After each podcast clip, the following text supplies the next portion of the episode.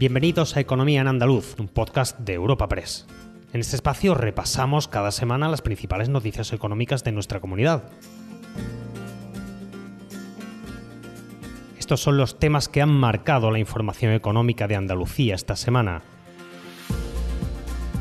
Javier González de Lara es el presidente de la patronal andaluza por otros cuatro años. González de Lara era reelegido esta semana para su tercer mandato por aclamación, como ya ocurriera en 2018, al frente de la Confederación de Empresarios de Andalucía, de la CEA, cargo para el que era único aspirante. Con una candidatura que califica de unidad, ha prometido defender a la empresa andaluza ante los vaivenes de los rescoldos de la pandemia y también del impacto que pueda tener la guerra en Ucrania, un asunto que ha dominado también la semana.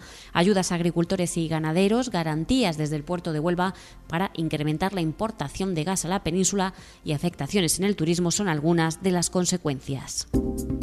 Espacio patrocinado por la Asociación de Trabajadores Autónomos ATA. Comenzamos con la CEA. González de Lara volvía a ser elegido como presidente, tercera vez ya, y de nuevo por aclamación. A la toma de posesión en Sevilla acudían desde el presidente de la Junta, Juanma Moreno, a la presidenta del Parlamento andaluz, Marta Bosquet, y representantes del empresariado español. Entre ellos, el presidente de la Confederación Española de Organizaciones Empresariales, Antonio Garamendi, el presidente de la Confederación Española de la Pequeña y Mediana Empresa, Gerardo Cuerva, y el presidente de la Asociación de Trabajadores Autónomos, Lorenzo Amor, entre otros. González de Lara era el único candidato y revalida el cargo con el aval del 72% de los representantes de la CEA con derecho a voto. Tras su aclamación, con ovación cerrada incluida, se declaraba muy agradecido, muy apoyado, muy respaldado y prometía seguir trabajando para consolidar la recuperación. Javier González de Lara, presidente de la CEA. Para mí un objetivo básico es consolidar la recuperación eh, como sustantivo importante. Eh, esa recuperación tras dos años de dura pandemia eh, y que hemos vivido en Andalucía con la pérdida del 5% de nuestro tejido empresarial, unas 20.000 empresas por recuperar aún plenamente y por las que hay que mm, continuar adoptando medidas de apoyo a nuestro debilitado tejido empresarial. Hace falta apoyarlas y digamos, darles todas las facilidades para que eh, el pulso, luego lo van a tener normalizado. La satisfacción por la reválida era manifiesta en un cónclave en el que la guerra en Ucrania estaba presente en las preocupaciones de ahora y del futuro, como las expresadas desde la Asociación de Trabajadores Autónomos. Tras felicitar al presidente de la CEA, comentaban los retos que se avecinan y que los trabajadores por cuenta propia ya sienten con precios energéticos y de carburantes disparados. Lorenzo Amor, presidente de Y en estos momentos, pues a mí lo que me gustaría, y reclamar a las administraciones lo que están ha estado haciendo hasta ahora la administración andaluza es quitar trabas a la empresa, quitar trabas a los autónomos, bajar impuestos. No estamos en una situación donde haya que subir cotizaciones, donde haya que subir impuestos. Ya demasiados costes laborales tenemos. En un nivel más general, el propio González de Lara reflexionaba sobre el impacto que el conflicto tendrá en las empresas andaluzas que augura va a ser enorme. Javier González de Lara, presidente de la CEA. La afección hacia la empresa andaluza va a ser enorme. Eh, lo que es un conflicto bélico va a tener una afección transversal, porque eso es imposible que, nadie se pueda salir de esa situación. Mm, preocupante sería para ustedes que me dijeran por qué hay territorios que le afecta a otros que no. La globalización es eso, que hasta para lo malo podemos vernos afectados desde el punto de vista económico y social. Y lógicamente la economía andaluza depende muchísimo de todo lo que es los costes en general, lo ha dicho el presidente COE fundamentalmente los costes energéticos que han provocado, igual que el encarecimiento de las materias primas, pues una inflación que es la que nos preocupa enormemente. O sea, nos va a preocupar seguramente en Sevilla o en Cádiz o en Málaga o en Huelva exactamente igual que en Toledo o en, no sé, en Uno de los sectores más afectados será el agro, con encarecimientos en sus insumos, a los que se suma el problema de la sequía, demasiados obstáculos ante los que desde la COE proponen una ayuda especial. Es el momento de ponernos al lado y junto al campo, decían. Antonio Garamendi, presidente de la COE. Y creo que es el momento donde tenemos que ponernos al lado, al lado y junto al campo, junto al sector primario, junto a la agricultura y junto también a la ganadería, porque realmente es un problema gravísimo que estamos teniendo y tenemos que explícitamente ayudar de una forma explícita, insisto, tanto a la agricultura como a la ganadería porque tienen un problema grave. Y si lo tienen sí que tenemos de verdad los españoles un problema grave. Y yo creo que es el momento donde todos los empresarios y en unidad de acción digamos una ayuda especial para el campo, para el agro español. Entre todos los problemas que preocupan no solo al agro, sino al conjunto del sector productivo, la inflación ocupa un lugar destacado. Contra ella pedía actuar el presidente de la Junta, Juanma Moreno, quien aseguraba que pedirá personalmente al presidente del Gobierno, Pedro Sánchez, este fin de semana que use todos los instrumentos a su alcance para ayudar al sector productivo ante una inflación galopante como la actual. También defendía la necesidad de una batería de iniciativas, empezando por una bajada de la presión fiscal, especialmente para el sector industrial y para la ganadería y la agricultura. Juanma Moreno, presidente de la Junta de Andalucía. Hace falta una batería de iniciativas y, por supuesto, empezando por una bajada de la presión fiscal, especialmente para el sector industrial y especialmente para otro sector que también lo está pasando mal, que es el sector del campo y la ganadería. Desde luego, desde Andalucía vamos a hacer todo lo que esté en nuestro alcance. Y desde luego vamos a insistir para que el Gobierno de la Nación también nos escuche y podamos, podamos de alguna manera amainar esta tormenta compleja, difícil en términos económicos, sociales y políticos que estamos viviendo. El 28F es el Día de Andalucía. Muchos creen que esa F es solo por febrero, pero en realidad son otras formas de decir Andalucía. La F de felicidad y de fantasía. F de fiesta y de familias. Andalucía, tierra de fervor, feminismo y fusión. Fuente de una sabiduría milenaria. Faro de civilizaciones. Cobijo de forasteros. Una del flamenco. 28F, Día de Andalucía. Con F de fuerza. Con F de futuro. Junta de Andalucía.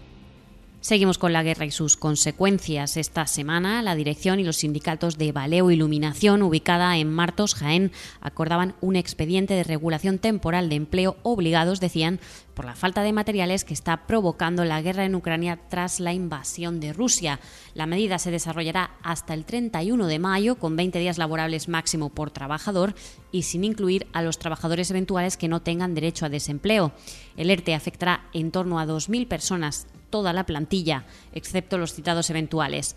Julio Pérez, secretario general de la sección sindical de UGT en la factoría. Nuestros principales clientes, Audi, Volkswagen, BMW, pues eh, recepcionan cableados principalmente de coches de, de grandes de, fábricas que están en Ucrania y estas fábricas pues no están enviando el cableado y entonces, pues tanto si desde estas fábricas de Ucrania vuelven a enviar ese cableado como eh, la búsqueda de proveedores alternativos de cableado, pues en esta situación pues tenemos, nos vemos obligados a, a firmar un ERTE porque además las paradas que nuestros clientes están dando son paradas de... También esta semana y debido al conflicto se elevaba el interés por la situación del suministro de energía.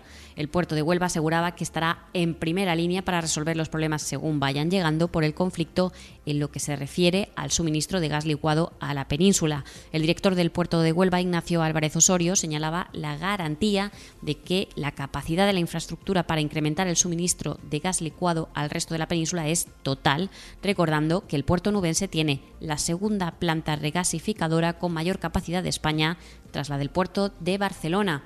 Ignacio Álvarez Osorio, director del puerto de Huelva. Ahora mismo, evidentemente, la planta tiene todavía capacidad para admitir más, eh, más buques. Eh, la planta la opera Enagas, la terminal, el propio atraque está en concesión para Enagas y el puerto, pues lo que tiene dispuesta la infraestructura para que una posible, un posible incremento de la llegada de buques que no nos corresponde a nosotros, evidentemente, eh, bueno, pues ni atraerlos ni comercializarlos, pero atenderlos sin ningún problema.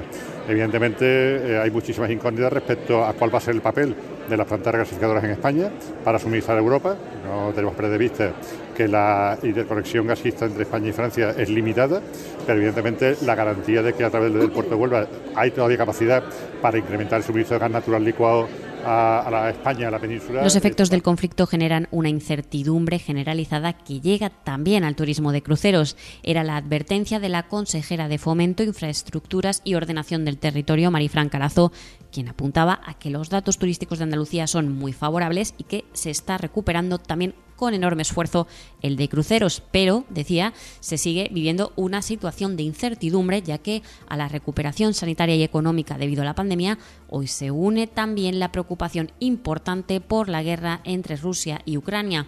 Marifran Carazo, consejera de Fomento e Infraestructuras de la Junta de Andalucía. Todo apunta a que Andalucía se está recuperando en cuanto a su turismo y también al turismo de cruceros, con enorme esfuerzo. Pero no dejamos de vivir una situación de incertidumbre. Yo creo que a la recuperación eh, sanitaria y económica de la pandemia hoy se une una preocupación también importante, esa guerra que nos afecta y que hoy bueno, pues genera incertidumbre. Luego yo creo que tenemos que seguir trabajando por esa recuperación económica como se está haciendo desde Andalucía, demostrando que Andalucía crece y que también aspira a ocupar ese puesto tan importante desde el punto de vista del turismo y del turismo de cruceros.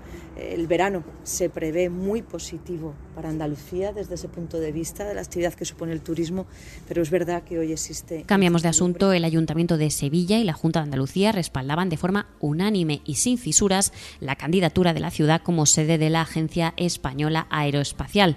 El apoyo se materializaba tras una reunión entre el alcalde, socialista Antonio Muñoz, y el consejero de Transformación Económica, Industria, Conocimiento y Universidades, Rogelio Velasco, junto a empresarios del sector y representantes de las universidades. La creación de este organismo está prevista en la nueva Ley de Ciencia, que fue presentada en Consejo de Ministros en febrero y que acaba de entrar en el Congreso. España es el único país de los grandes europeos que no contaba con una agencia propia. Rogelio Velasco, consejero de Transformación Económica, Industria, Conocimiento y Universidades. El alcalde y yo desde el primer momento hemos estado entusiasmados con esta, idea, con esta idea, estamos colaborando muy estrechamente, alineando los intereses de todos para que al final Sevilla, que tiene unas infraestructuras, unas escuelas en las universidades de ingeniería y de ciencias y unas empresas del sector que hacen por derecho propio que pueda ser la sede de la futura Agencia Española del Espacio. En esa tarea estamos y con perseverancia y con la mejor actitud de colaboración vamos a seguir adelante para que al final la decisión sea favorable a nuestra ciudad. Recuerda que puedes encontrar estas y otras muchas noticias económicas en la sección Andalucía en nuestra web europapress.es. Puedes suscribirte a este programa y al resto de podcast de Europa Press a través de Spotify, Apple Podcast, Evox o Google Podcast.